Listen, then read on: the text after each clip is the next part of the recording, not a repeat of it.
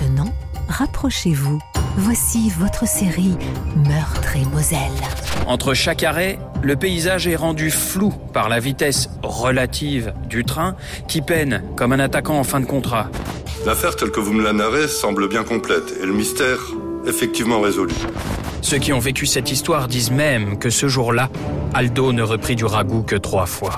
Meurtre et Moselle, de petits polars faciles à écouter, produits en filière courte et bio. Ces ombres ne semblent pas se diriger vers leur domicile. En s'inspirant d'histoires vraies et de faits historiques, au fil des rencontres d'habitants de petits villages de Moselle, tout en visitant le patrimoine mosellan, Nicolas Turon a imaginé ces nouvelles policières de fiction aussi drôles qu'intrigantes. France Bleu Lorraine et Nicolas Turon présentent Meurtre et Moselle. À réécouter sur francebleu.fr et l'appli Radio France.